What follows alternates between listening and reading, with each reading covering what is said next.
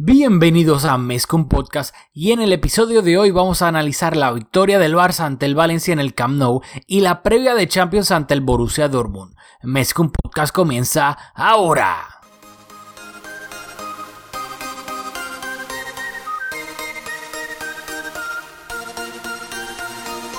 Kevin Roland, contigo empezó todo. Som el millor club del món, diguin el que diguin. Vinga el Barça i vinga Catalunya! Apreteu-vos els cinc cinturons, que ens ho passarem bé. Bienvenidos a Mescom Podcast, podcast dedicado a cubrir toda la actualidad del Fútbol Club Barcelona. Les habla Rafael Damuy junto a Julio Borrás de Malaulio. Saludos Rafa, saludos a todos y a todas las que nos escuchan. ¿Qué está pasando? Todo bien, todo bien, todo tranqui, todo ready, listo para discutir el partido del Barça contra el Valencia, listo para discutir sobre Ansu Fati, el nuevo Mesías del barcelonismo, pero recuerden antes, rapidito, que nos pueden seguir en todas las redes sociales, en Twitter, Facebook e Instagram, todo bajo Mescom Podcast. Ahí ponemos cada vez que hay un episodio nuevo, lo ponemos en nuestras redes sociales y también comentamos sobre los partidos, especialmente en Twitter. Así que recuerden Mescom Podcast. También por favor recuerden suscribirse a Mescom Podcast, donde sea que ustedes escuchen podcast en iTunes, en Spotify, en Anchor, en Podbean, donde sea, porque de esa manera si le dan subscribe automáticamente le salen los episodios tan pronto los publiquemos. Y también de una vez por favor nos dejan un review de 5 estrellas especialmente en iTunes, ¿por qué? Porque de esta manera mientras más reviews de 5 estrellas nos dejen, más le sale Mescom Podcast en el feed de iTunes. A la gente que tal vez no sabe que existe Mescom Podcast, que le gustan los podcasts en español, que le gustan los podcasts sobre el Barça y de esa manera podemos llegarle a la más gente posible, que es nuestra intención. Pero vamos ya, hice el anuncio de todas las semanas, vamos a lo que vinimos, que es hablar del partido del Barça contra el Valencia de la jornada número 4 en el Camp Nou. Hay que recordar que durante las últimas casi dos semanas hubo un parón FIFA, por ende no había juegos del Barça y ahora por fin teníamos de regreso a nuestro Barça querido. El Barça recibía al Valencia en el Camp Nou, que venía pues de una semana, yo diría que eh, bastante moviditas. El Valencia despidió a su técnico, a Marcelino, el técnico de la pasada temporada, con el cual le ganaron al Barcelona la final de la Copa del Rey y no perdieron ningún partido de los tres que se enfrentaron la, la temporada pasada. Eh, tenían técnico interino, Celades. Así que el Valencia anímicamente, como quien dice, no llegaba de la mejor manera al Camp Nou. Era, el era, o sea, Barcelona... era una, una crisis institucional. Si nosotros a veces nos quejamos, los fanáticos del Barça en general, de, de la institución del Barça y del mal manejo de la directiva, en el Valencia eso sí que es un re- yo me siento agradecido de Bartomeu comparado con lo que está pasando en Valencia ahora mismo. Sí, o sea, el Valencia históricamente siempre ha, tenido varios papelones institucionales y obviamente ahora no podía ser diferente. Han habido rumores de que, pues, de que Peter Lim y Marcelino no se llevaban, habían rumores de que Marcelino podía ser destituido en cualquier momento y pasó. Así que el Valencia no llegaba para nada bien al Camp Nou. Mm, Por el lado del Barcelona, Messi no entraba en la convocatoria, todavía no estaba al 100% de esas eh, molestias en el... No es en, en la batata, no es en el... En el Solio. Ay, en el solio, perdón, que no es lo mismo. Estuve buscando fotos y no es lo mismo que la pantorrilla en el, en el solio. Derecho o izquierdo, no recuerdo ni siquiera en qué pierna fue, pero el punto es que todavía no se había recuperado al 100% y ni él ni Valverde querían arriesgar. Eh, el Barça sí tenía buenas noticias en cuanto a la vuelta de Luis Suárez. Hay que recordar que Luisito se lesionó en la primera mitad del primer partido de la liga contra el Athletic Club en el nuevo San Mamés y no había visto acción desde ese entonces, pero entraba en esta convocatoria y sí, había malas noticias. Umtiti sufrió una lesión en el pie derecho con la selección de Francia y luego cuando se le hicieron las pruebas pertinentes se encontró que va a estar eh, fuera entre de 4 a 6 semanas con una lesión en el pie derecho. Así que eh, obviamente pues será una mala noticia también.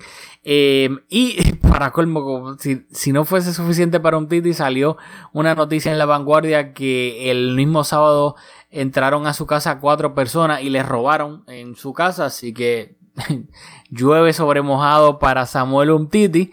Eh, pero dicho eso, eh, voy a mencionar rapidito el once inicial con el que Valverde salió contra el Valencia para que me lo comentes. Marc André Ter Stegen en la portería, defensa de cuatro, Jordi Alba de lateral izquierdo, Lenglet y Piqué pareja de centrales, Nelson Semedo lateral derecho, el mediocampo que el pueblo pedía, Sergio Busquets de medio centro, Arthur de interior izquierdo, Frenkie de Jong de interior derecho y el tridente, el tridente compuesto por Carlas Pérez de extremo derecho, Antoine Grisman de delantero centro y Ansu Fati de extremo izquierdo, el jugador de 16 años hacía su debut como titular con el Barcelona. En el banquillo se encontraban Luis Suárez, Iván Rakitic, Arturo Vidal, Junior Firpo, Todibo, Iñaki Peña y Sergi Roberto. ¿Qué me tienes que decir del 11 de Valverde? Bueno, lo primero, antes de hablar de, las particularidades, es que este partido era un must win. O sea, luego del principio de temporada tan, tan malo, podríamos decir, que tuvo el Barça, este juego había que salir con todo. Llevamos un empate, una victoria y una derrota, así que aún teniendo juego de Liga de Campeones a mitad de semana, este juego era importantísimo ganarlo para enderezar el comienzo de la temporada. Así que yo creo que Valverde según creo que ameritaba, sacó el 11 condicionado por las lesiones, pero el 11 más competitivo posible. No sé si estás de acuerdo con eso, que había que salir con lo mejor posible dado el mal comienzo. No, sin duda alguna, y más que había, había que aprovechar que el, el mismo sábado el Madrid jugó tempranito, tempranito y terminó ganando 3-2 luego de estar arriba 3-0. El Levante por poco le empata el partido en los últimos minutos eh, y luego el, el Atleti perdió en Anoeta contra la Real Sociedad eh, por 0-2. Así, eh, 2-0, perdón. Así que el Barça tenía que aprovechar que el Atleti estaba invicto en, en, la liga hasta este momento. Llevaba de tres partidos, tres victorias. Así que eh, tenía que aprovechar. No podía perder la oportunidad de restarle puntos al Atlético y seguir a la detrás del Madrid por un punto. Así que Coincido contigo en que el Barça, sí, dentro de todo, no se podía dar el lujo de perder puntos y mucho menos en el Camp Nou. Y también para coger ritmo. Y dicho eso, hablando para hacer hincapié en que dijiste que salió el tridente en el mediocampo, los tres que todo el mundo quería ver, creo que Valverde, como debía ser, premió en la buena segunda mitad de Artur contra los Asuna. Así que por eso creo que fue titular y muy bien que si hace un buen partido, no, no, obviamente no sabemos cómo está trabajando Arturo en los entrenamientos, pero sin duda fue el mejor ante los Asuna de los del medio y Valverde lo premió, por lo que por los otros dos puestos habían tres contendores, pensando que Arturo Vidal es el cuarto mediocampista. Así que Rakitic la tenía difícil porque Frankie de Jong es la nueva estrella que llegó con mucha promesa. Eh, Busquets es el ancla del equipo, así que el que se llevó la peor parte ahí en el medio fue, fue Rakitic y obviamente condicionado por las lesiones eh, venía de vuelta de esa lesión que comentaste Luis Suárez, así que salieron los tres delanteros que teníamos disponibles. Sí, eh, y me da un poco de risa que no sé si te recuerdas las palabras de Rakitic en verano cuando dijo que que Frankie no venía a quitarle su puesto porque Frankie jugaba en otra posición. y la posición que él le acaba de quitar es la de, la de Rakitic, la de interior derecho en estos momentos. Eh, a mí me encantó la alineación, te lo estoy diciendo. Y no porque este porque el Barcelona haya goleado, porque lo vamos a comentar, pero hubo un momento que, que aún estando arriba 2-1, para mí estuvo muchísimo más cerca el empate del 2-2 que el 3-1 en ese momento. Pero me encantó la defensa por, pues porque es lo que hay disponible. Me encantó que Nelson Semedo saliese de lateral derecho y no Sergi Roberto. Para que nos sigan en las redes sociales, el que hizo la, alineación que publicamos fui yo, obviamente. no me, no me, eh, me encantó no ver a Sergi Roberto en el mediocampo. O sea, que salió Valverde con el mediocampo que todo el mundo pedía. Frenkie, eh, Sergio Busquets y Arthur. Y arriba me encantó, pero me encantó, me encantó, me encantó que Valverde saliera con Ansu y con Carlas Pérez. Porque son los únicos dos extremos que tenemos en estos momentos. porque Messi yo no lo cuento de extremo porque no termina jugando por la banda y Dembele está lesionado y Malcolm pues lo vendimos al Zenit. Así que me encantó que no saliese con un invento de un 4-4-2 o, jugar con eh, el 4-3-3 asimétrico ese de la primera temporada. O sea, me encantó que saliera con dos extremos puros, a pierna cambiada especialmente. Y creo que obviamente Ansu y Carlas Pérez se ganaron a pulso. Eh, salir de titulares en, en el partido contra el Valencia. No sé si estás de acuerdo en eso. Sí, estoy de acuerdo. Creo que fue una alineación basada, de nuevamente, no sabemos cómo, cómo están trabajando durante la semana, pero por, por el rendimiento en lo que hemos visto en los primeros tres partidos de la temporada en la liga, fue una temporada eh, basada en mérito. Yo creo que los que estuvieron en el campo fueron los que hasta este momento se han ganado tener minutos y para hacer un poquito, para hablar de eso de, de esa pugna con De Jong, me gustó mucho ver a De Jong más adelantado que Artur y que Busquets, que es algo que nosotros hemos hablado y yo he enfatizado en que cuando jugaran esos tres, ¿quién iba a ser ese jugador que iba a tomar la iniciativa de esos tres del mediocampo? Ser un poco, tener más iniciativa con el balón, un poquito más criterio, tratar de conducir, levantar la cabeza un poco más y ese fue Frankie De Jong que tuvo más libertad que Artur y que Busquets y eso es un detalle que a mí me interesaba mucho ver y y creo que le salió bastante bien a Valverde eh, elegir a Frenkie como ese jugador con más libertad.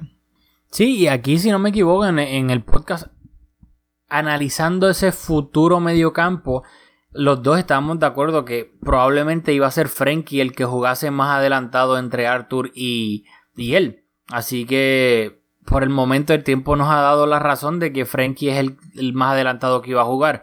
Aunque eso sí, nosotros pensamos que que Arthur iba a ser el interior derecho y Frankie el interior izquierdo y, por el momento está haciendo al revés. Eh, pero si Frankie ha sido el que más adelantado ha jugado de los dos interiores. Dicho eso, el Barça no iba a tardar absolutamente nada en abrir el marcador. En el minuto 2 iba a venir el primer gol del partido. Eh, una jugada de creo que casi 18 pases o 20 si no me equivoco. Iba, el balón iba a llegar al sector derecho donde Carlas Pérez eh, desde la banda derecha iba a encontrar a Frankie de Jong eh, dentro del área. Frankie iba a hacer un pase hacia atrás.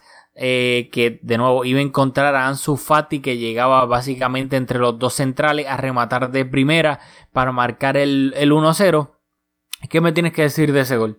primero voy a hacer un paréntesis porque Carlas Pérez no marcó, así que probablemente no lo vamos a mencionar. Si no lo hago ahora, vamos a hablar de otras cosas y se me va a olvidar. Y solo para decir que me encantó su partido, aunque no tuvo ninguna, o por lo menos ahora no recuerdo ninguna intervención así bien notable, pero estuvo correcto en todo el partido. Me encantó su actitud, haciendo los desmarques que tenía que hacer, pidiendo el balón. No, no le quedó grande el partido. Obviamente es un jugador que está bastante hecho, pero me encantó el, partido de Carlas Pérez, así que solo quería dejar eso en el récord. En cuanto al gol, me encantó, más allá de que anotara, la manera en que Ansu Fati interpretó el espacio y como, hizo, como atacó el espacio. Eso tiene mucho mérito. Es, una destreza que, que, no se resalta mucho, pero el, el estar para poder rematar, eh, eh, es una destreza que para un joven de 16 años es increíble que, eh, sea capaz de interpretar el espacio así. El remate pues no fue el más difícil, pero nuevamente creo que lo difícil de ese gol fue tener la madurez y la lectura de juego de atacar ese espacio para poder rematar frente al arquero.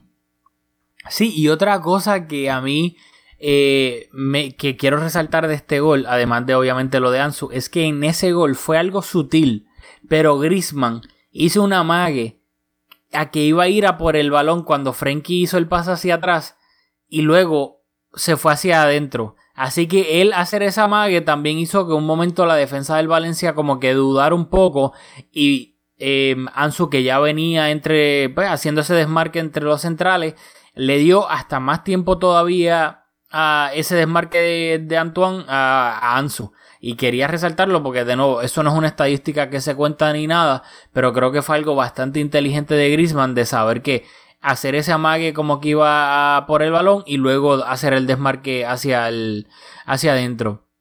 Y, lo de Ansu es de nuevo, es yo siempre lo, lo, he dicho y no, y no quiero traer a, por ejemplo, a Vinicius o para, por el debate que está saliendo ahora en las redes. Pero a lo que me refiero es que yo defendía mucho a Vinicius la temporada pasada porque lo normal en un jugador joven que es delantero, especialmente extremo, es que tenga todas las cualidades físicas, regate, velocidad, pero que a la hora de definir, pues no, no tenga esa, esa frialdad a la hora de definir, que eso es algo que usualmente pues se obtiene con la con, La madurez. con el pasar del tiempo. Eso pasó con Messi, pasó con Cristiano Ronaldo, etcétera. Cuando ellos empezaron eran extremos rápidos, con regate, pero no, no necesariamente eran goleadores. Sí, marcaban su gol eh, aquí y allá, pero no eran goleadores constantes. Y ver esa frialdad en un niño, porque es que es un eso es lo que es, es un niño, Ansu Fati de 16 años, ver esa frialdad dentro del área a la, a la hora de tomar decisiones, creo que es algo sumamente impresionante y, y para mí sería una de las cosas que yo más resaltaría de él.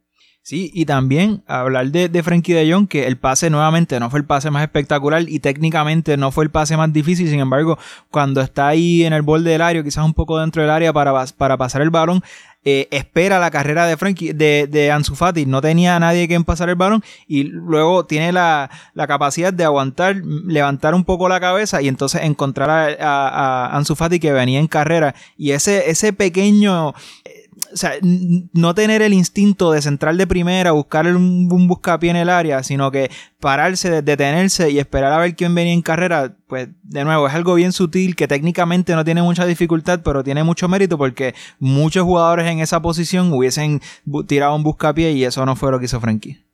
Así mismo es. Y el Barça no tardaría mucho en marcar el segundo gol, ya que en el minuto 7 iba a llegar el segundo del Barcelona, una jugada individual de Ansu por la banda izquierda, que iba a ser un desmarque a la espalda del lateral derecho del Valencia, si no me equivoco, de Vaz. Eh, Jordi Alba le iba, pues, le iba a dar el pase filtrado a Ansu Fati, que luego se iba a adentrar en el área, iba a regatear a Ezequiel Garay, que lo hizo lucir fatal.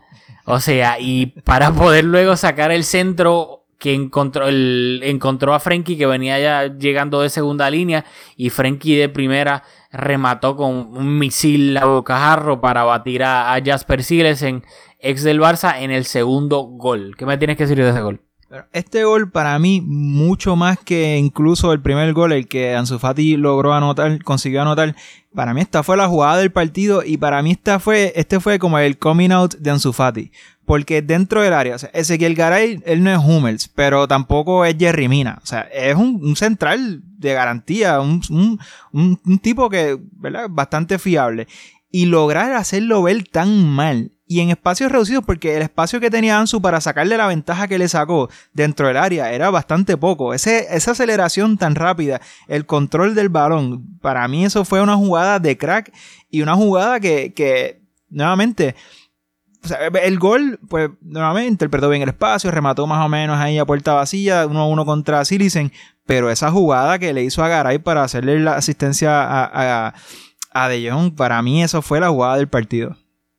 No, sin duda alguna. A mí, pff, o sea, de nuevo, me dio un poquito de lástima a Garay porque Ansu lo hizo lucir sumamente mal y tener esa frialdad de hacer el desmarque, de leer bien que le podía ganar la espalda a, a Daniel Vaz y luego la, pues, la habilidad de, de poder gambetearse a, a Garay dentro del área para luego sacar el, el centro, el pase atrás ese así de Frenkie fue, o sea, de nuevo, tiene 16 años. O sea, tiene la frialdad de, un jugador con muchos más años, o sea, mínimo 25 y, y mira lo que está haciendo. Así que, de nuevo, absolutamente brutal lo de Ansu Fati. Luego de eso, el Barça estaba arriba 2-0 luego de 7 minutos. Pero para mí iba, iba a sufrir de, de ahí en adelante eh, hasta que se acabase la, la primera mitad. Creo que el Valencia tuvo dos o tres ocasiones donde fácilmente pudo haber marcado. Eh, si no fuese pues por diferentes circunstancias, creo que hubo una jugada en donde fue un pase filtrado de Rodrigo entre Semedo y Piqué, que luego Semedo, gracias a su velocidad, pudo incomodar lo suficiente a Gameiro, metiéndole un poco el cuerpo para que Gameiro no pudiese rematar con comodidad y así fue, no pudo sacar el remate bien. Luego iba a venir otra jugada donde, si no me equivoco, fue un saque de meta del, del Valencia. Silesen, eh, un balonazo largo hacia la banda derecha. Lenglet per- salió por completo perdido esa banda y para colmo perdió el cabezazo de manera horrible Piqué salió de su área para ayudar, ya que Lenglet perdió el, el, este, El pues, la, la marca. Y luego tuvo que salir eh, Ter Stegen a hacer un paradón casi en el borde del área para recortar eh, el ángulo, porque si no iba a ser probablemente una oportunidad de gol clarísima, clarísima, casi, casi gol. Así que el Valencia tuvo varias ocasiones y además inclusive terminó marcando en el minuto 27. Fue una jugada donde Rodrigo recibió Tengo casi mucha curiosidad de ver cómo baja. Yo tuve que ver esta jugada muchas veces y me muero por saber cómo Para la mí, viste. Para mí, el, problema de esta jugada, lo voy a decir primero, Rodrigo recibió casi en el borde del área eh, un pase filtrado y luego él le dio un pase filtrado a Kevin Cameiro que terminó definiendo y el VAR revisó la jugada, pero estaba habilitado Gameiro para marcar el, el gol de Valencia que ponía el marcador 2-1. Para mí, yo creo que el, el- el medio gol de esto fue que dejaron recibir a, a Rodrigo entre líneas completamente solo. Busquets estaba más arriba presionando, por ende Arthur, si no me equivoco, era el, el mediocampista que más cerca estaba de Gameiro. El, perdón, de Rodrigo lo dejaron recibir entre líneas completamente solo. Luego Gameiro hizo el desmarque entre Jordi Alba y Lenglet, si no me equivoco. Ninguno de ellos tampoco se dio cuenta. Y ahí pues creo que fue una combinación entre que Busquets no estaba en el área donde tenía que estar porque estaba presionando arriba.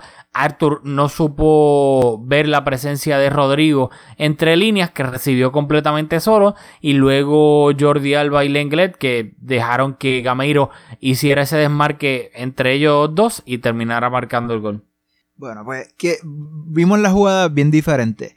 Puede ser porque tú sabes que yo estoy ahora mismo en una campaña mediática para reseñar todos los fallos del Englet, porque yo ¿verdad? creo que es un buen jugador, un central bastante fiable, pero yo tengo mis dudas sobre si es, tiene calidad para, o sea, si es un jugador top, top, top, como para mí lo, lo fue un Titi, hay que ver cómo viene un Titi, así que ese es otro punto. Pero en esta jugada, Ferran Torres hizo un desmarque de como del medio hacia afuera y Lenglet se fue completo con él. Cuando Gameiro viene entrando, Lenglet va en dirección contraria y cuando le van a hacer el pase, si tú ves la foto, el que está más cerca es Jordi Alba, Lenglet está, no tiene ninguna opción de llegarle. Yo creo que el espacio que aprovechó Gameiro fue el que dejó Lenglet cuando se fue arrastrado por la marca de Ferran Torres. Así que yo. Y y de nuevo, vi esta jugada un montón de veces y estoy convencido de que si Lenglet no abandona su espacio tan, tan inocentemente, Gameiro no tiene espacio para recibir el balón tan solo. Sí, o sea, no hubo solamente un culpable, porque también para mí que Rodrigo recibiera solo en el borde del área entre líneas, pues fue un error del mediocampo. Porque ahí, si Busquets sale a presionar, por lo menos Arthur tiene que estar pendiente de que no pueda recibir o incomodarlo. Y él recibió completamente solo para poder girarse y, y meterle ese pase a Gameiro. Así que yo creo que sí. O sea, no es un solo culpable. Yo creo que se le puede echar la culpa a Arthur, a Busquets por salir presionando. Porque si, si Rodrigo no recibe tan solo, no le puede meter ese pase a Gameiro. O sea, no te- solo te digo, vela de nuevo para que tú veas lo que hizo Lenglet. Y te estoy seguro que lo vas a ver con otra perspectiva. No, pero es que, es que la vi, la veo de nuevo, está bien, pero la vi y no estoy diciendo que no, no quiero quitarle culpa al Lenglet, sí, el Lenglet también la tuvo, pero creo que hay- no solamente fue culpa del Lenglet, eso es lo que me refiero. Bueno, o sea, o- hubo varios. Ok. Ah, quiero. Ahorita tú dijiste, tú dijiste que te gustó la defensa, que es algo que tengo aquí en mis notas y no quiero dejar escapar. Sí, sí, o sea, en papel me gustó la defensa porque un Titi está lesionado y además de estar lesionado, un Titi, el nivel de un Titi ha sido malísimo. O sea, desde que volvió de la lesión la temporada pasada, su nivel ha sido pésimo. Eh, Piqué, No. pues obviamente me gusta Piqué. Eh, Semedo, obviamente me gusta Semedo por encima de Sergi Roberto. Y Jordi Alba, pues obviamente Firpo, hemos vi- yo he visto muy poco de Firpo para poder decir, obviamente yo sé que tú tienes una opinión bastante fuerte sobre Firpo, pero yo le he visto poco como para analizarlo y, decir, no, me gustaría que hubiese jugado Firpo por encima de Jordi Alba. Así que en papel la defensa es la, para mí la mejor que se podía sacar. Ya, ya. Es que como que había interpretado que te había gustado la defensa, pero o sea, pues quiero decir que en este, en este periodo, luego de los dos goles del Barça, que el Valencia, como tú comentaste, tuvo sus momentos y, y, ¿verdad? No- nos complicó un poco el partido. La defensa yo la vi bastante blanda.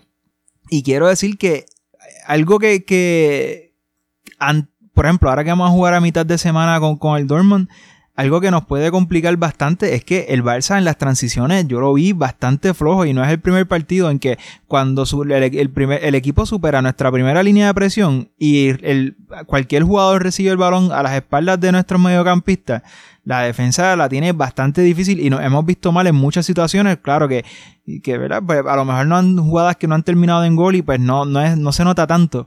Pero creo que en las transiciones estamos sufriendo demasiado. No, sin duda alguna. Cuando dije que me gustó la defensa, me refería a eh, on paper, que creo que es lo mejor que podía sacar Valverde como alineación. Luego, Como, como bien dijiste, después del, del, segundo gol del Barça, yo creo que hasta la. Inclusive los primeros cinco minutos de la primera mitad, la, la defensa del Barça no se vio para nada bien. Se veía eh, floja cada vez que el Valencia agarraba el balón y como dice superaba la primera línea de presión el, la defensa del Barça se veía scrambling en último momento llegando ahí literalmente en el último momento como acabo de decir. Así que para nada la vi bien especialmente durante esos minutos. Y, y me preocupa especialmente pues, de cara al partido contra el Dortmund. Porque en esa primera mitad después de que el Barça se puso arriba 2-0 yo vi más cerca el 2-2 que el 3-1 en esa primera mitad. Estoy de acuerdo. Y en una nota positiva, Semedo pisando bastante el área rival, así que eh, esperamos que continúe esa tendencia. Así mismo es. Luego en la segunda mitad, como dije, el Barcelona para mí los primeros 5 minutos yo creo que la defensa empezó un poco dubitativa también, pero pues para suerte del barcelonismo, el gol de la calma que para mí fue el que ya, entre comillas, sentenció el partido, fue el tercer gol. Piqué iba a marcar en el minuto 51, era una jugada donde Arthur eh, condujo el balón desde el medio campo, se fue de dos jugadores, le dio el balón a Grisman en el borde del área que venía desde el sector derecho, Grisman sacó un remate eh, bastante flojo y Silesen hizo yo creo que un fiasco de no atajó bien el balón, se le fue como que entre la axila o sea, el balón iba entre el, espacio entre la axila y la cadera. No se pudo tirar a tiempo. El balón terminó rebotando en el, en el poste. Se fue hacia la izquierda y ahí piqué vivo. Porque sabe, eh, toda esa jugada venía precedida de un córner a favor del Barça. Así que por esa razón era que Piqué estaba ahí en el borde del área. Y Piqué, pues vivo, supo aprovechar ese, esa oportunidad y remató completamente eh, a puerta vacía para marcar el tercer gol del Barcelona que ponía el partido 3 a 1. Pues en este gol hay que hablar de Grisman, que obviamente estuvo bastante discreto y más sabiendo que, que, Messi no está en el campo, que Suárez entró de cambio, eh, pues Griezmann debía llevar el peso de la ofensiva y tuvo un partido bastante discreto, pero aunque la exigencia a Griezmann es mucho más, todos esperamos considerablemente más de Griezmann, sabemos que tiene el nivel y la capacidad para hacerlo y yo confío en que mientras eh, estén llegando los jugadores de más peso, pues Griezmann siendo un gran jugador, pues se va a poder integrar y vamos a ver una versión de Griezmann considerablemente mayor. Dicho eso, y que estoy consciente de que esperamos más de él, en, este, en, este, en esta jugada puntualmente hizo lo que se requería porque como dice, el Barça no estaba teniendo su mejor momento, yo creo que estábamos sufriendo y aunque el, tiro no fue el, mejor tiro, pero por lo menos puso a Silicen en la posición de equivocarse, o sea que tuvo la iniciativa, se atrevió, eh, le, pegó, le pegó a portería que por lo menos eso es lo que uno le pide a un delantero y más un, delantero de tanta jerarquía como él, que por lo menos que ponga al arquero en posición de equivocarse. Y eso fue lo que pasó. Sí dicen que mucha gente criticó su salida en verano. Sin embargo, creo que en este partido, no solo por esta intervención, creo que estuvo bastante flojo en todo el partido, pues se equivocó y Piqué, que creo que lo mejor de Piqué, o sea, no lo mejor, pero lo más notable, fue la capacidad que tuvo de no caer en fuera de juego cuando Griezmann estaba rematando y pues su premio fue que como estuvo bastante notable eh, leyendo la defensa para no caer en fuera de juego, pues su recompensa fue que logró anotar a puerta vacía. Sí, a mí el partido de Griezmann de nuevo, yo creo que los cuatro partidos de, liga que ha jugado, yo creo que solamente ha jugado bien en uno, que fue contra el Betis, porque para mí él estuvo bastante discreto en este partido. Sí, tuvo ese gesto inteligente en el gol de Ansu. Eh, aquí, pues sacó el remate que él supo aprovechar Piqué tras el fallo de, de pero de nuevo, yo no vi un partido brillante de, de Grisman, del jugador que se supone que se eche el equipo a la espalda, especialmente em, con la. Pues con la, con la falta de, de Messi.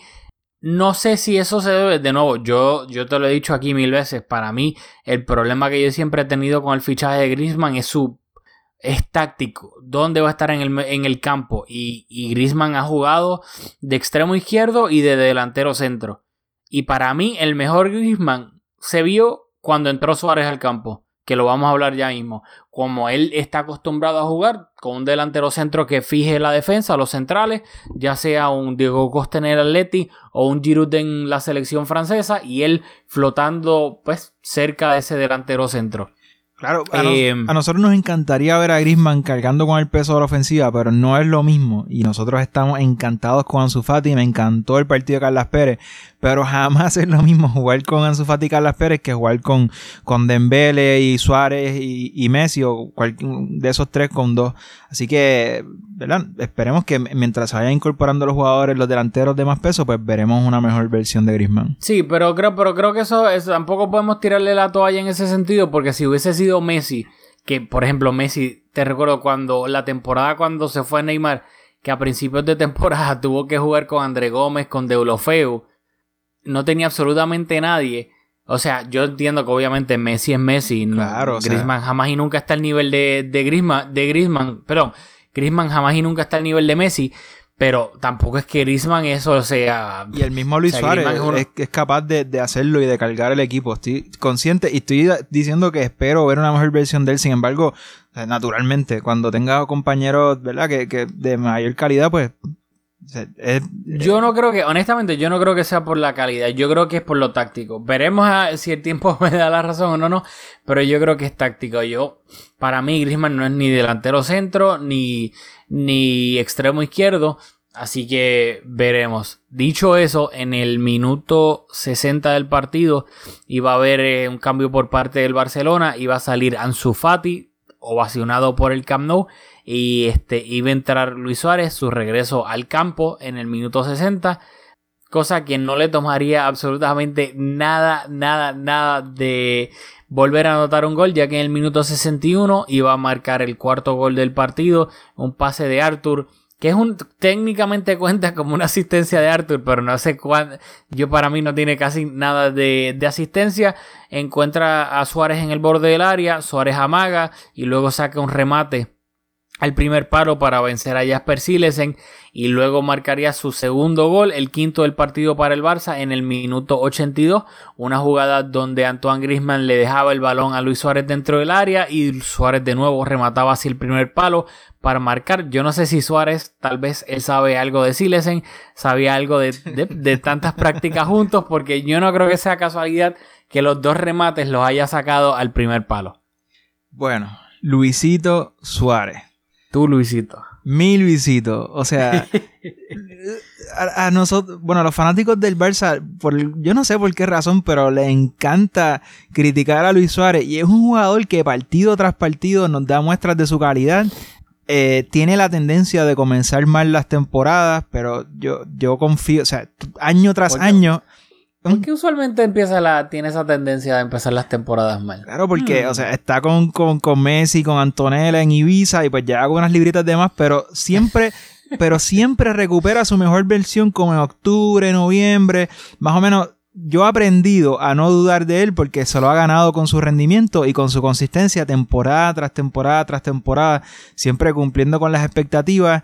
De su calidad no se puede dudar, de su entrega tampoco, de su visión de juego. Luis Suárez es un, centro, un delantero completo y es un delantero que yo estoy convencido que no, no lo apreciamos lo suficiente y cuando no esté lo vamos a extrañar porque es top. O sea, Luis Suárez es top, top, top, top.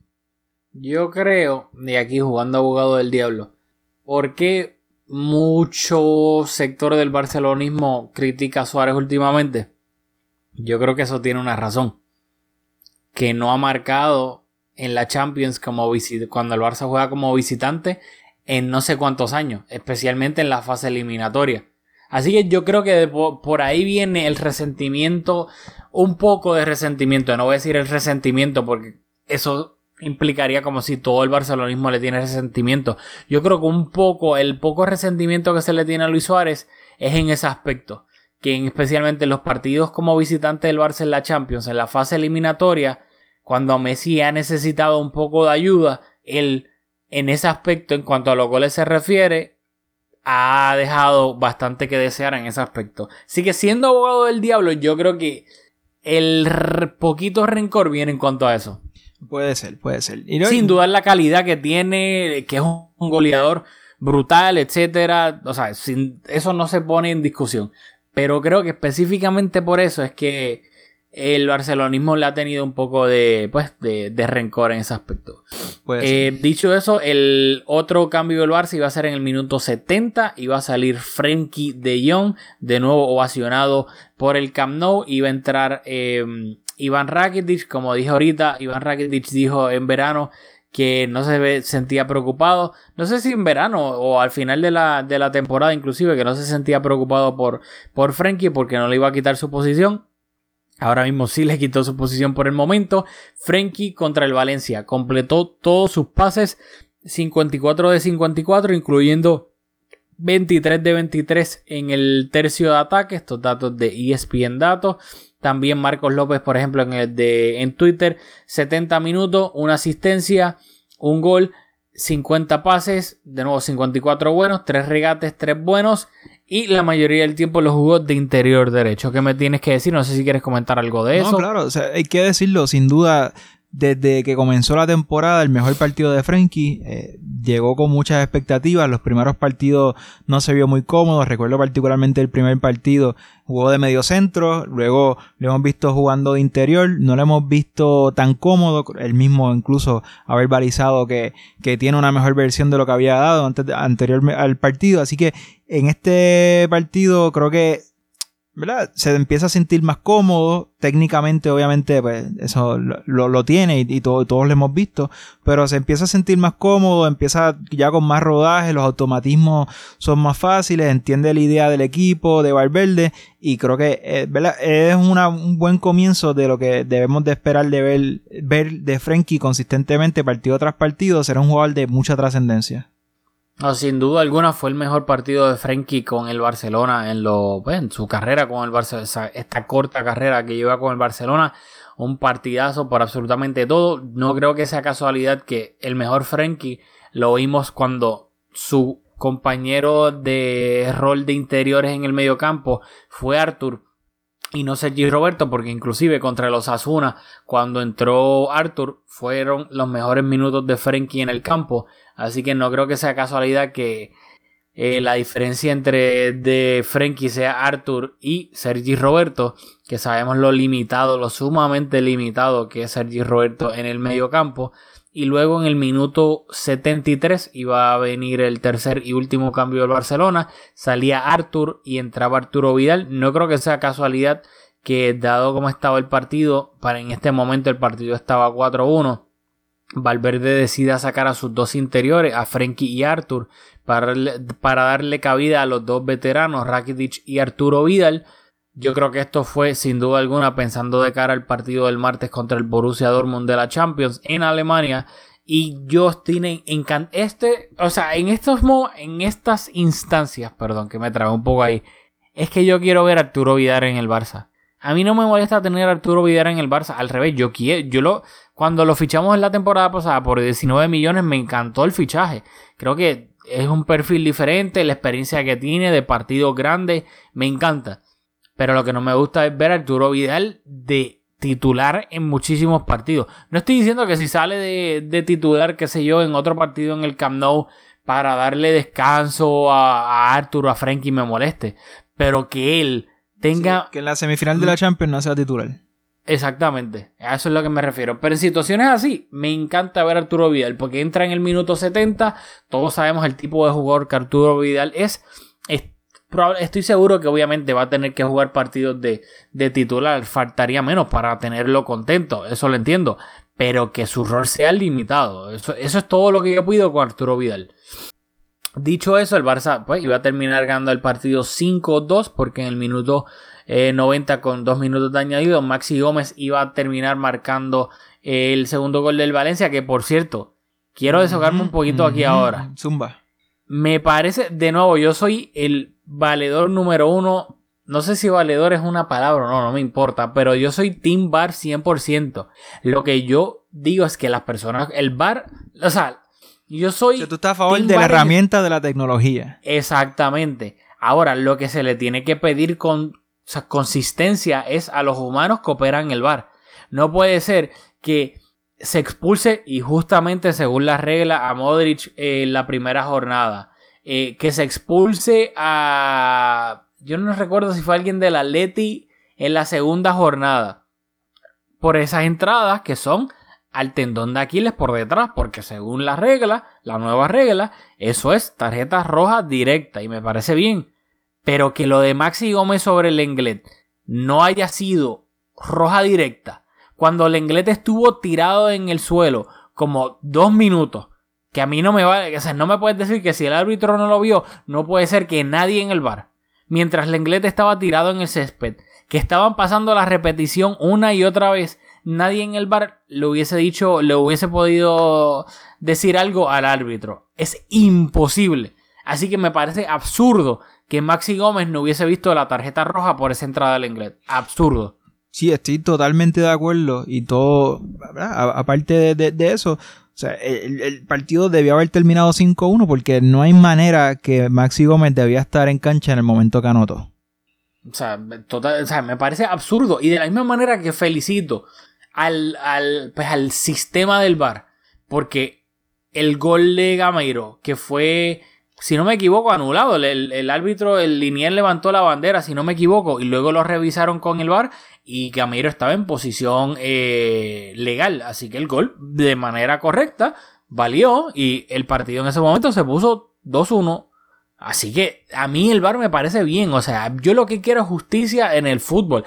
Sea que gane el Barça gracias a eso o pierda. Yo quiero justicia. Y de la misma manera que le doy los aciertos por el gol de Gameiro, también tengo que criticar que me parece absurdo que Maxi Gómez por esa entrada al tendón de Aquiles del Englet no lo hayan expulsado.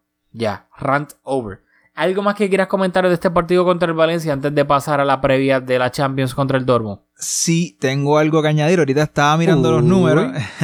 estaba mirando los números y curiosamente el Barça es líder del campeonato de liga con 12 goles. Es el equipo que más goles ha anotado en la liga y todo esto sin Messi en cuatro partidos. Dembélé se ha perdido tres partidos y Luis Suárez se ha perdido dos partidos y jugó 30 minutos ayer. Así que ser eh, líderes eh, en anotación de goles con nuestros principales tres delanteros o de nuestros cuatro delanteros, tres de ellos lesionados por una parte considerable de esos primeros cuatro juegos, eh, a mí me sorprendió bastante y da miedo. O sea, la delantera que tenemos esta temporada, si todo el mundo está saludable, da terror. O sea, el mejor jugador de la historia no está y somos el equipo que más goles hemos anotado. Eso da miedo. No, eh, es. Estoy totalmente de acuerdo. O sea, yo me puse. Cuando vi. eh, porque lo quiero. Ahora lo voy a hacer un poquito de segue para hablar de la previa contra el Dormo. Que me encanta ver. Tengo, tengo que confesar algo. Me, en- tengo un guilty pleasure. Me encanta ver en YouTube los videos de 7 minutos de los entrenamientos del Barça que ponen en la cuenta de YouTube. Que no son absolutamente nada que ellos en, en rondo, ese, eh, haciendo como un 6 contra 6, un 5 contra 5 en un campo chiquitito, o sim- simplemente rematando a portería. O sea, no, hay, no es nada táctico, literalmente es entrenamiento y ya. Pero le ponen una musiquita chévere. A veces le ponen música electrónica, a veces le ponen una musiquita un poquito más movida. Y me encanta sentarme en mi sofá y ver los entrenamientos. Y que el Barça, ya Messi, hoy domingo, Messi entrenó con el, gru- el grupo completo, así que todo indica que puede estar convocado contra el Dortmund. Dembele entrenó creo que 30 minutos y luego entrenó por solitario, así que dudo mucho que Dembele entre en la convocatoria.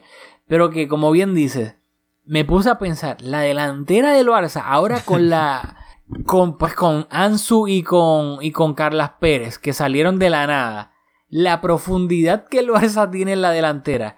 Una preocupación que yo tenía era cuando Malcolm se fue y dije, ay, diantre, si Dembélé no está, perdemos velocidad arriba, especialmente de extremo. Pero yo obviamente yo en la vida pensaba contar con Carlas Pérez y Ansu Fati. O sea, la, la- o sea, es una estupidez en todo el buen sentido de la palabra. Messi, Suárez, Griezmann, Dembélé, Carlas Pérez y Ansu Fati ahora.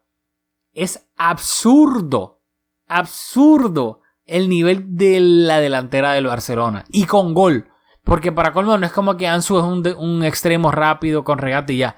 O sea, tienen gol también. Todos, todos los delanteros del Barça tienen gol. Yo diría que entre comillas, los menos que tienen, y aún así demostraron que, que por ejemplo, Dembélé la temporada pasada, mientras estuvo saludable, marcó goles, son Dembélé y Carlas Pérez tal vez. Y Carlas Pérez Pero no, le- no falta la iniciativa, que en cualquier no, momento exacto. empiezan a caer.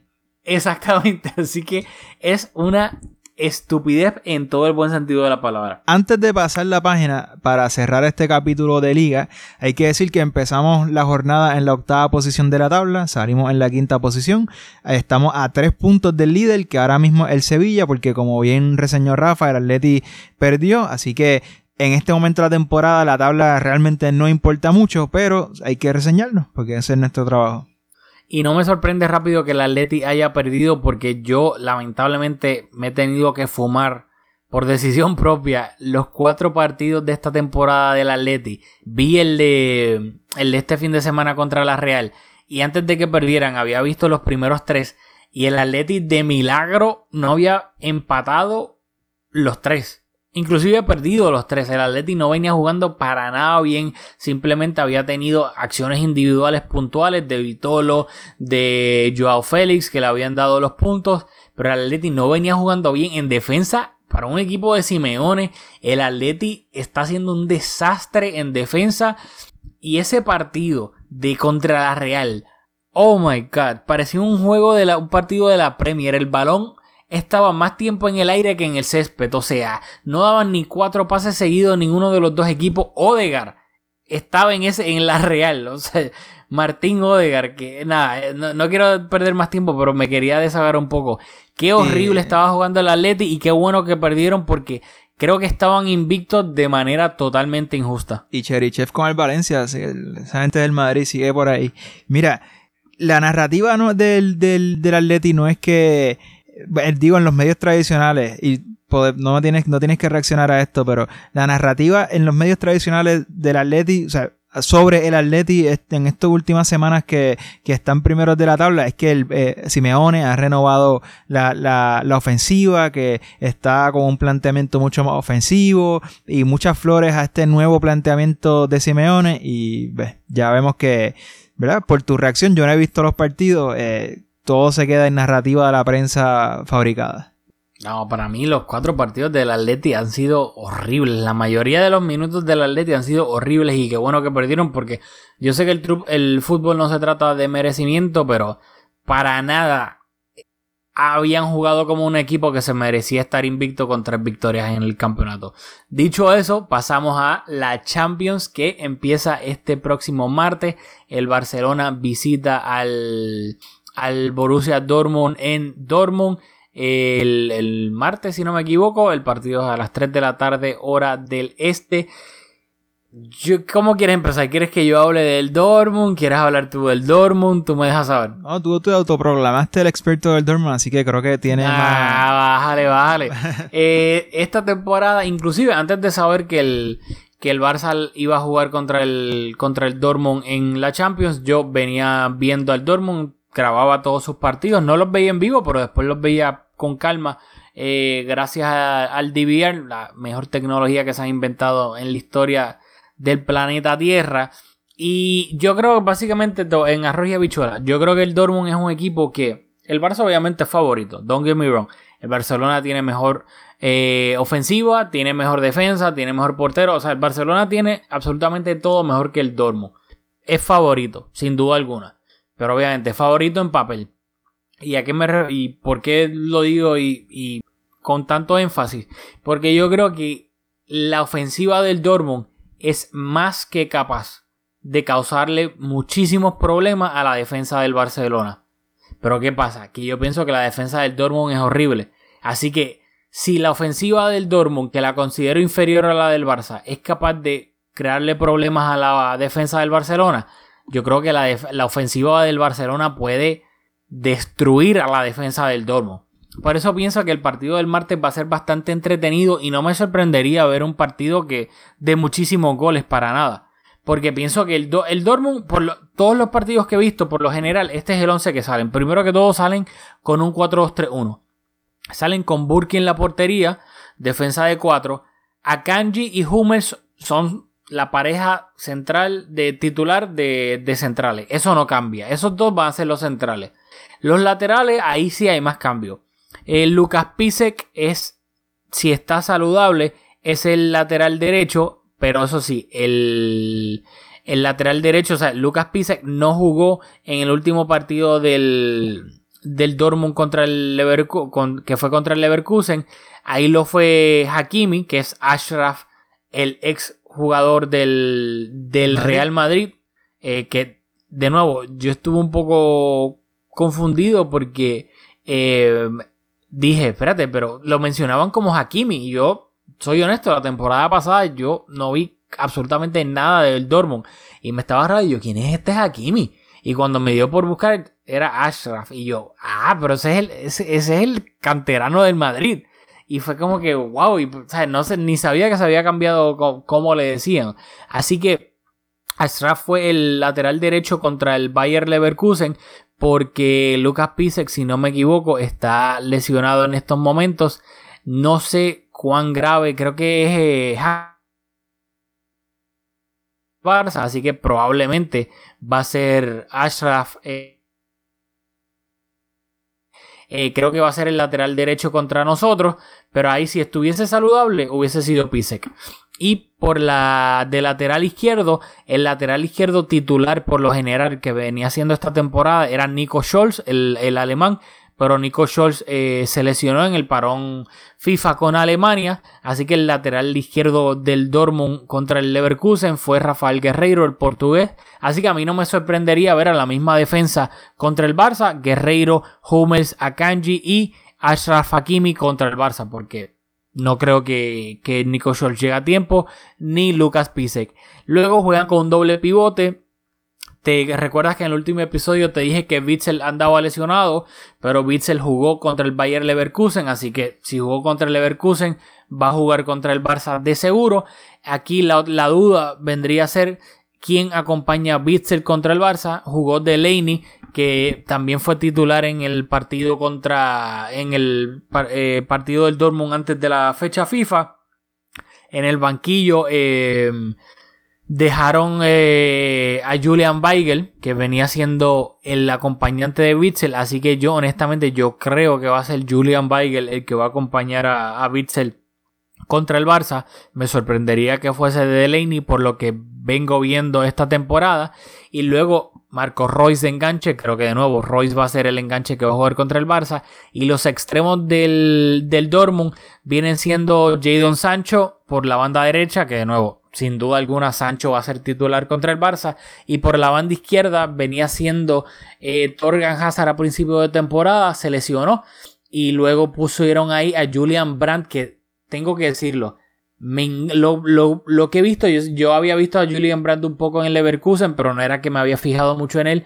Pero Julian Brandt me encanta, me encanta, o sea, tiene buen pie. Cuando recibe el balón, lo recibe limpio, no, no tiene un heavy touch, no se le va, se gira con el balón limpio y con rapidez, de- se desprende del balón bien. Me encanta, me encanta Julian Brandt. La única duda es que Julian Brandt empezó, ¿sabe?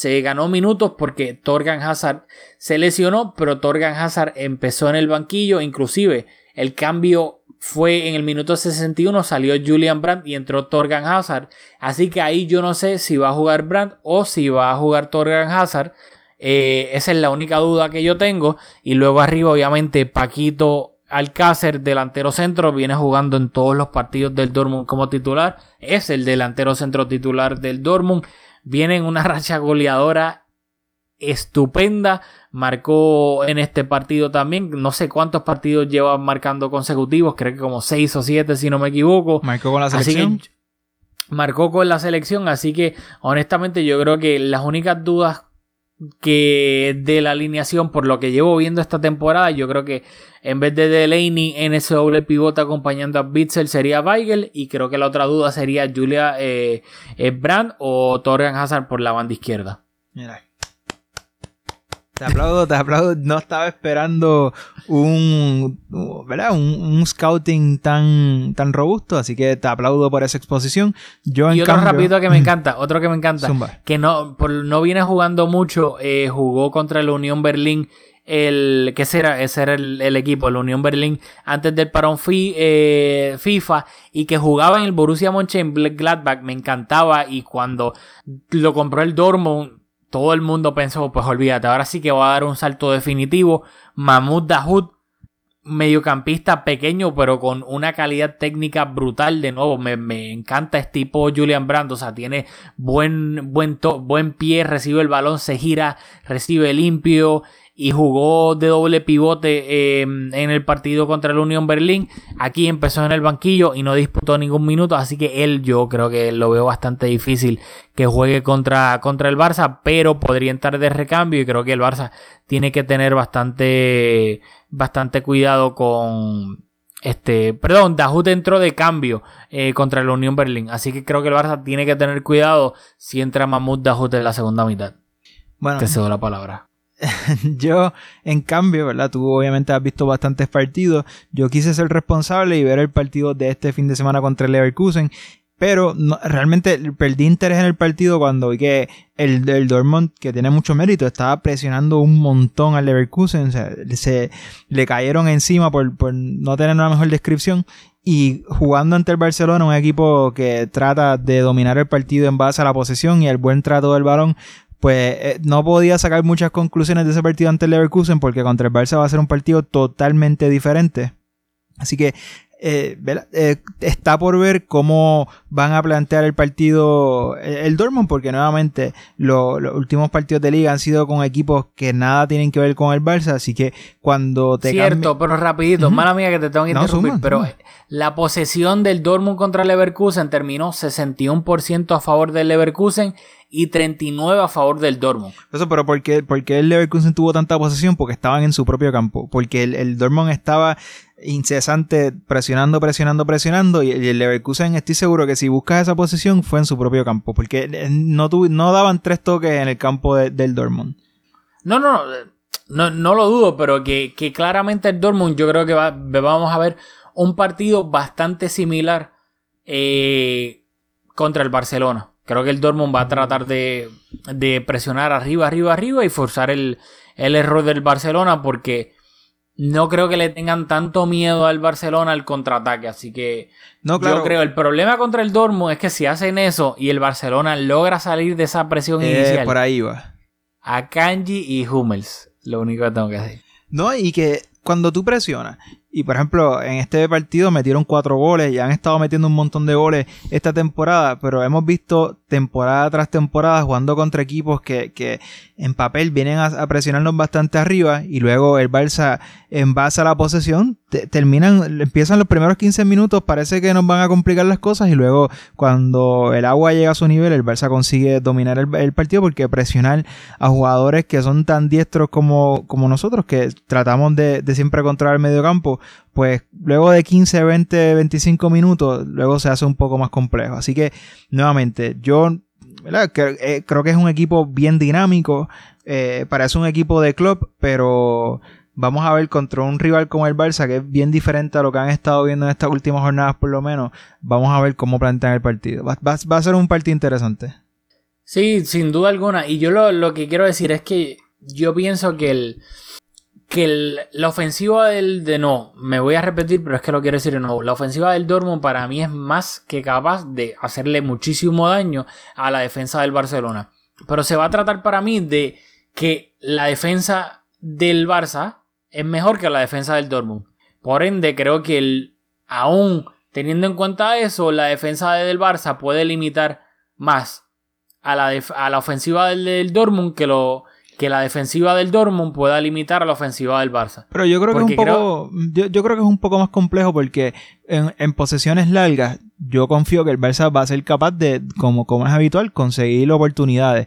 Lo que yo tengo mis dudas es cuando el Dortmund no consiga arrebatarnos eh, el balón en esa primera línea de presión y cuando recuperen el balón más abajo en el campo y tengan que proponer un poco más de fútbol para crear ocasiones, si van a ser capaces de en base a su buen juego y en, base al, juego, como decimos en otros deportes, al, juego de mitad de cancha, cómo van a, si van a ser capaces de, de crear oportunidades en esa jugada.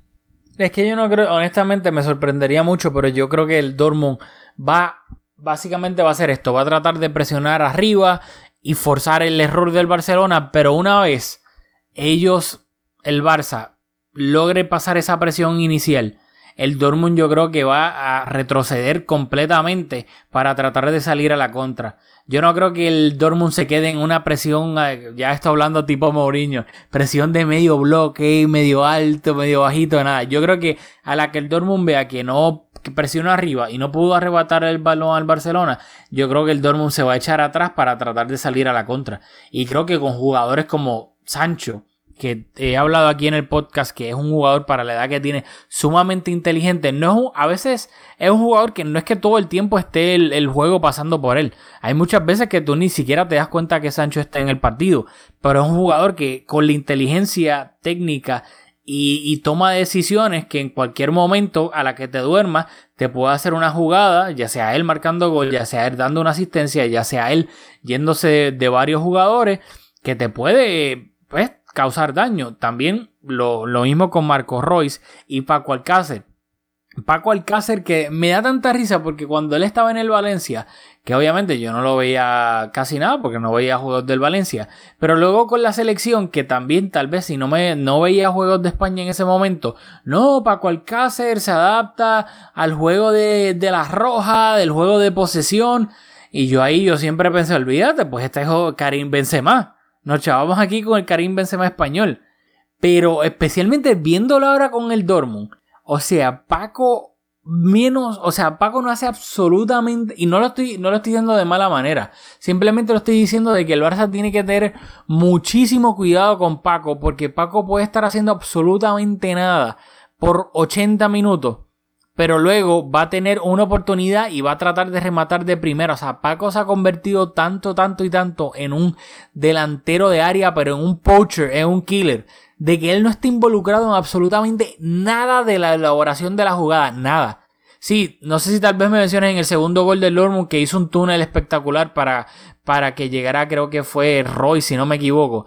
Eh, a marcar el gol, pero Paco ni toca el balón. Paco, para lo único que toca el balón es para rematar a portería ahora mismo. Bueno, así que Piqué y Lenglet tienen que estar pendientes en eso, de que Paco no es que va a salir, va a bajar un poco, a tocar con el medio campo, tal vez sale un poco, no. Paco, lo que va a tocar probablemente Paco es para rematar a portería. That's it.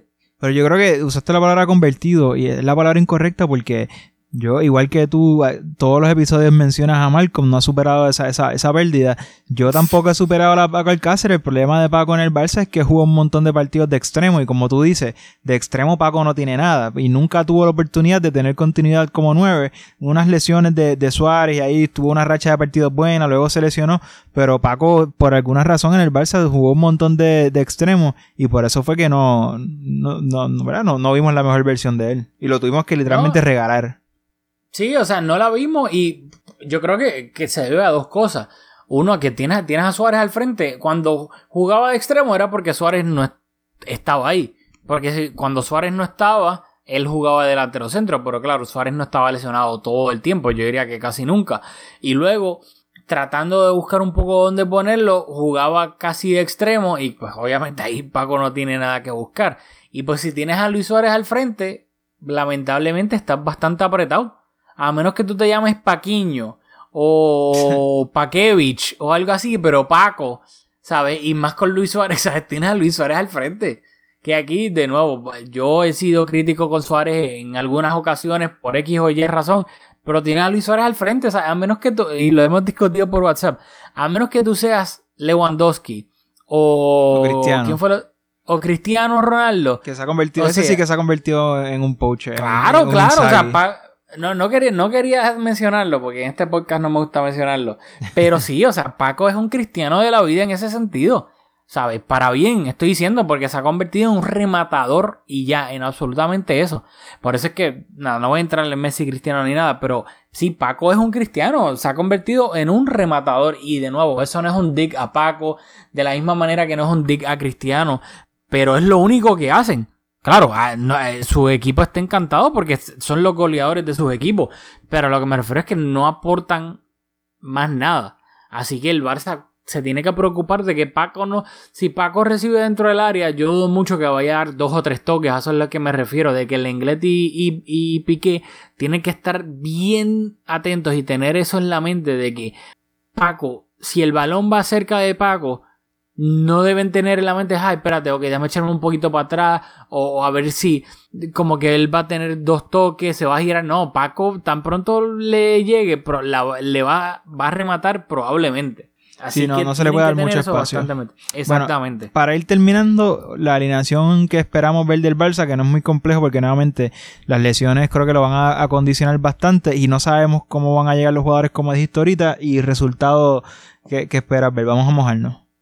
Bueno, pues yo creo que Ter obviamente en la portería, Jordi Alba de lateral izquierdo, la misma pareja de centrales, eh, Lenglet y Piqué.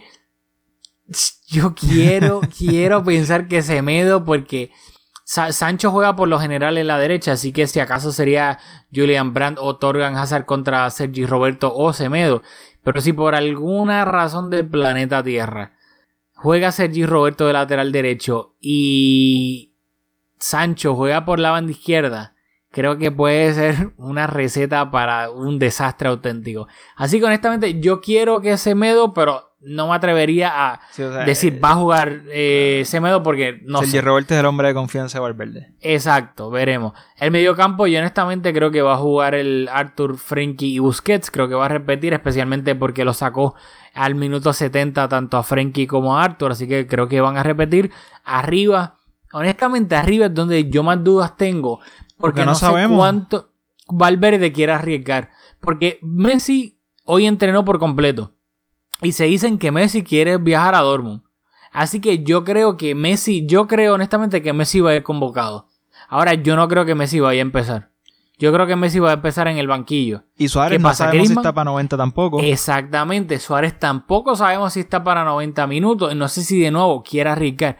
Así que yo, me voy a arriesgar y yo voy a decir que empieza de nuevo con Grisman, con Ansu Fati y con Carlas Pérez. Ah. Creo que tanto Messi como Luis Suárez van a empezar en el banquillo del partido. No, yo sin tener nuevamente ningún conocimiento del estado físico de Suárez y de Messi, a mí me costaría mucho pensar que Valverde lo que tú dijiste, yo, estoy de acuerdo en cuanto a en papel, pues sería quizás lo, lo, más razonable, dado a que Suárez y Messi están lesionados.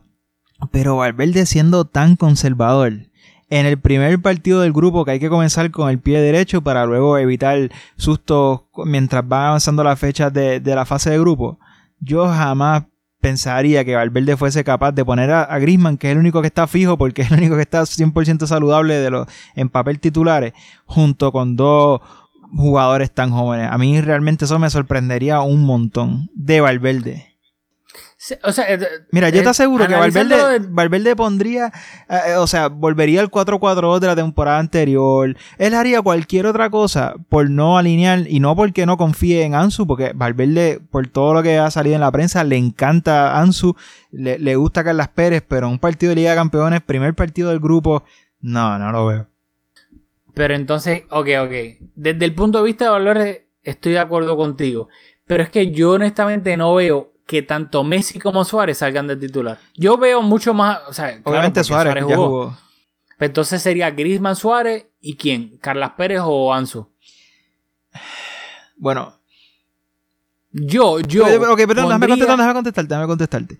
Si juega Griezmann y Suárez, que obviamente Suárez es un 9 de referencia, va, a fijar a los centrales. Exacto. Griezmann jugaría un poco descolgado de Suárez, tratando de, alimentarlo, interpretando los espacios y moviéndose con bastante libertad. Lo que faltaría entonces sería la velocidad de un extremo. Y siendo Carlas Pérez un jugador con un perfil más de extremo que Ansu Fati y siendo Carlas Pérez un jugador más hecho que Ansu Fati porque creo que es 5 años mayor, pues yo confío, o sea, eh, apostaría, quiero decir, a que sería, si, si juega Grisman y Suárez, ese tercer delantero, si las opciones son Ansu Fati o Carlas Pérez, pues sería Carlas Pérez. Ahora, como, como nuestro técnico se llama Ernesto Valverde, no me extrañaría que jugaran cuatro mediocampistas. O sea, eh, eso no está out of the question, given que es un partido de campeones y que, y que, y de nuevo, que es Valverde.